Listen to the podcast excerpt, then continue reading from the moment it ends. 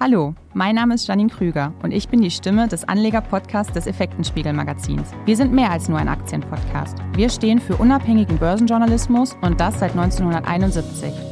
Über die Themen Internet of Things und Industrie 4.0 haben wir an dieser Stelle im Podcast bereits gesprochen. Doch die Bereiche gewinnen immer mehr an Relevanz.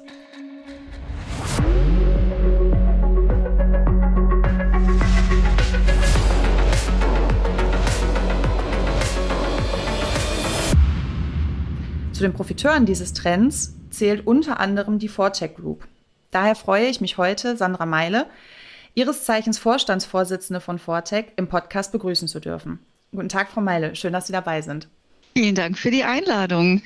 Sehr gerne. Frau Meile, könnten Sie unseren Hörerinnen und Hörern einmal, ich sag mal, kurz und knapp Ihr Geschäftsmodell erklären? Ja, also die Fortec Elektronik AG ist ein Hightech-Unternehmen aus der Elektronikindustrie. Wir sitzen in Germering bei München, haben aber auch eine globale Präsenz und verbinden die Stärke des Mittelstands mit äh, einer börsennotierten Gesellschaft. Wir bezeichnen das gern auch als, äh, wir sind big enough to compete and small enough to care. Also eine perfekte Mischung eigentlich für unsere Kunden.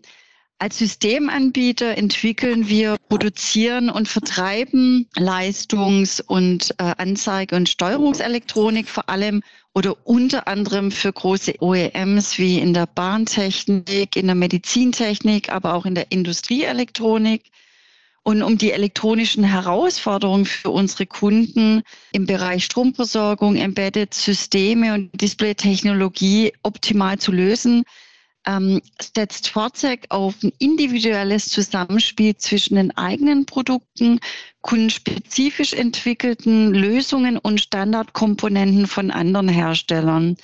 Und unser Ziel ist, ähm, diese komplexe Abstimmung zwischen den einzelnen Gewerken so abzunehmen, den Kunden abzunehmen und ihm gleichzeitig einen Marktvorteil zu erarbeiten und auch nur dann kundenspezifisch was zu entwickeln, wenn es wirklich technisch erforderlich wird.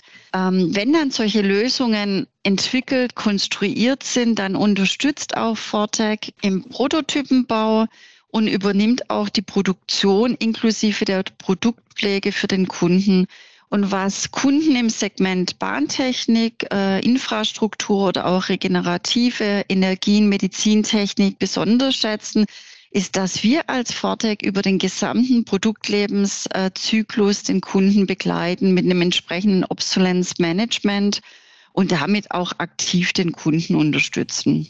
Jetzt haben Sie schon einige Branchen angesprochen, in denen Ihr Unternehmen tätig ist. Können Sie noch mal einmal so ich sag so einen Überblick geben, was so die Kernbranchen sind? Also wir sind stark in, ähm, in der Medizintechnik, das ist ja auch ein Wachstumsmarkt, auch in der Automatisierung, IoT, Mobilität und da verstehen wir natürlich äh, E-Mobilität und äh, Transportation, Bahnbereich. Wir sind auch seit Jahren etabliert im Defense, äh, in der Defense-Industrie hat ja einen gewissen Zuwachs leider erfahren äh, die letzten anderthalb Jahre.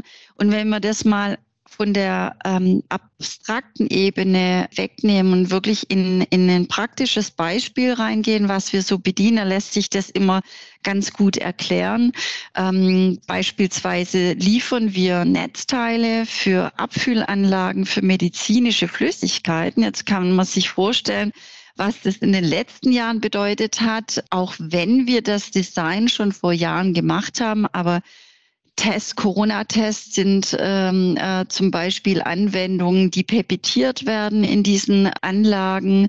Und dafür liefern wir spezielle Netzteile. Ähm, wir liefern DC-DC-Wandler im Bahnbereich für Züge, die dann Notfallalarmierungssysteme steuern oder bedienen. Und da ist natürlich eine hohe Zuverlässigkeit, eine hohe Verfügbarkeit notwendig. Und das zeichnet uns auch letztendlich aus im Defense-Bereich, dass wir eine hohe Zuverlässigkeit und eine Qualität an Produkten liefern. Und dann weitere Beispiele sind, dass wir Bedienterminals für Dialysegeräte anbieten, bisher eher im reinen Display-Bereich, aber mehr und mehr äh, bedienen wir Projekte ganzheitlich. Das heißt, wir liefern ein komplexeres System und ähm, das passt hervorragend zu unserer Strategie in Richtung Lösungsanbieter.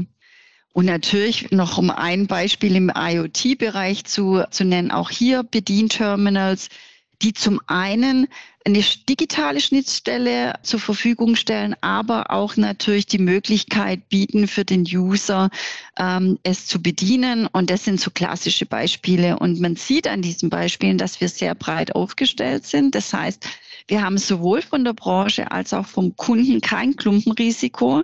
Und äh, dieses robuste Geschäftsmodell hat uns auch geholfen in den letzten zweieinhalb Jahren. Wir waren sehr erfolgreich, sehr profitabel trotz der Pandemie. Und ähm, da hat sich einfach ausbezahlt gemacht, dass wir seit Jahren versuchen, uns breiter aufzustellen und uns unabhängiger zu machen. Sie sind ja auch im Bereich Industrie 4.0 bzw. Internet of Things tätig. Wie schlägt sich hier denn beispielsweise Deutschland im Vergleich zu anderen Ländern? Also wie schneidet Deutschland hier noch ab? Ja, die, äh, ja das, äh, ein gewisses Schmunzeln geht über mein Gesicht. Ähm, also wenn ich vergleiche, wir sind ja unterwegs, wir reisen viel, wir gehen ins Ausland und ähm, da haben wir natürlich einen Vergleich, wie äh, sich ähm, Deutschland hier positioniert. Ich formuliere es mal positiv, da gibt es noch viel Potenzial, äh, was natürlich gut ist für die Fortec, dass es ein äh, Potenzial gibt. Ähm, das heißt, wir werden da auch weiterhin äh, profitieren. Wir können natürlich als Unternehmen keinen großen Einfluss auf die Rahmenbedingungen nehmen, mhm. aber ich sehe hier wirklich die Chancen und gar nicht so die Risiken und da muss auch ein Paradigmenwechsel eigentlich stattfinden, dass wir mehr die Chancen sehen und uns nicht zu stark damit beschäftigen, was abzusichern und zu regulieren. Und äh, gemeinsam können wir das wirklich positiv entwickeln. Und äh, wie gesagt, für die Vortex sehe ich da weiterhin Potenzial. Ähm, und wir haben ja gesehen in den letzten Jahren, der Digitalisierungstrend ist da. Wir haben die richtigen Produkte dafür.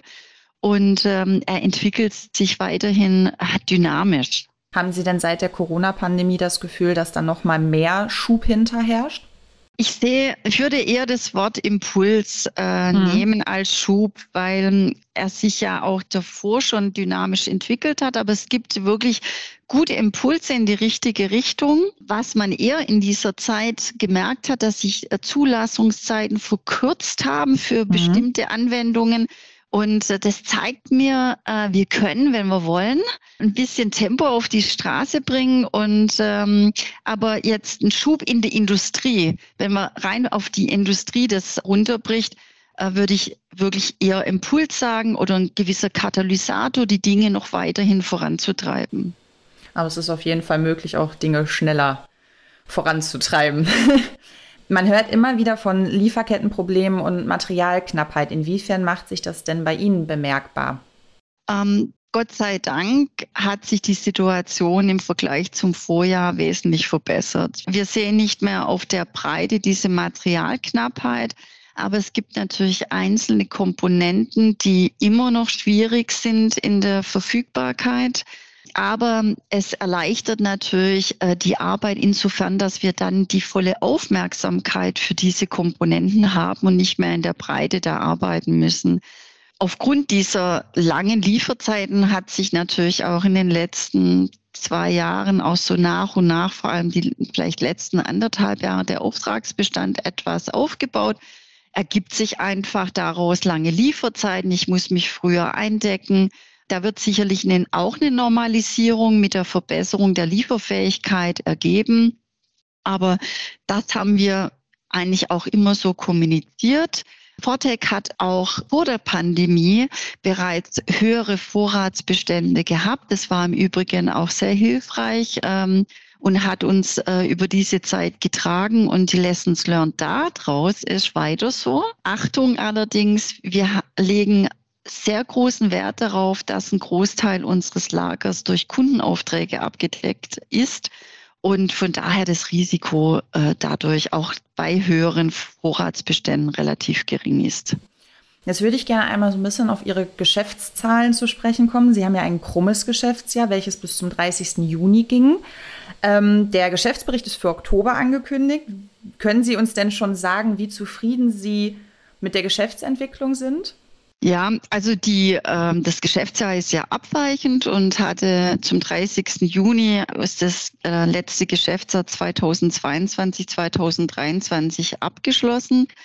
Wir haben im Mai, Anfang Mai, ähm, die Prognose nach oben angehoben. Das zeigt ja, dass wir mit dem Verlauf des abgeschlossenen Geschäftsjahres zufrieden waren. Und wenn man die neun Monatszahlen betrachtet, ähm, dann sprechen die Zahlen für sich. Wir haben einen Umsatzzuwachs äh, von 19 Prozent im Vergleich zum Vorjahr, eine EBIT-Steigerung von 34 äh, Prozent und der Auftragsbestand ist weiterhin hoch.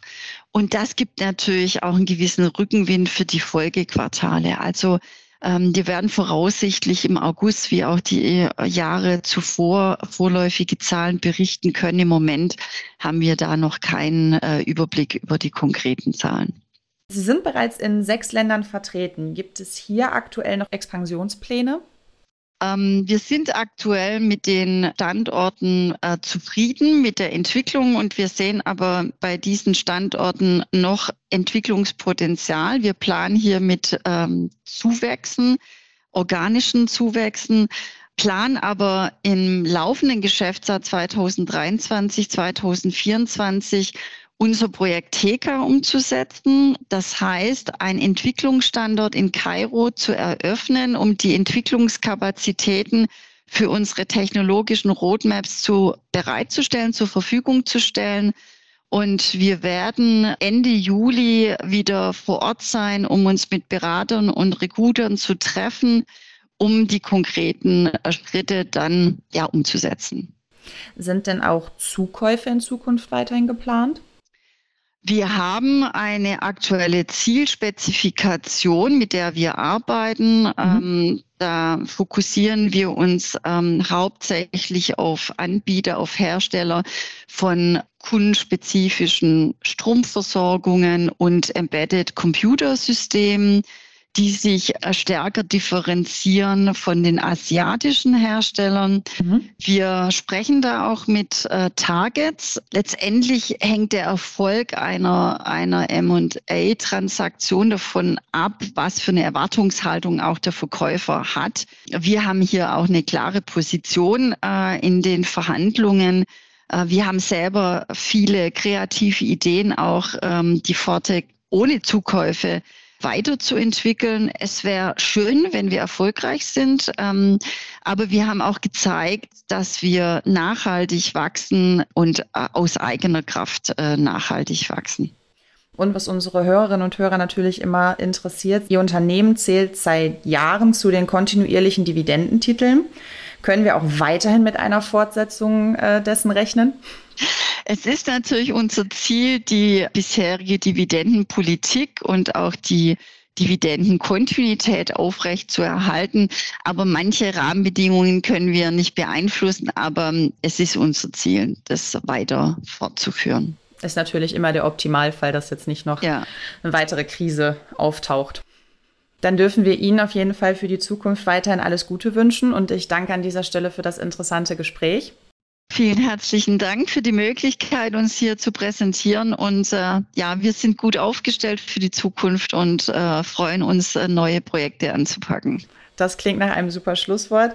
Auch von euch verabschieden wir uns an dieser Stelle und hoffen, ihr konntet einige interessante Infos mitnehmen. Wir freuen uns, wenn ihr auch das nächste Mal wieder dabei seid und halten euch bis dahin wie immer auf unserer Homepage effekten-spiegel.com über das aktuelle Börsengeschehen auf dem Laufenden. Bis zum nächsten Mal und bleibt gesund.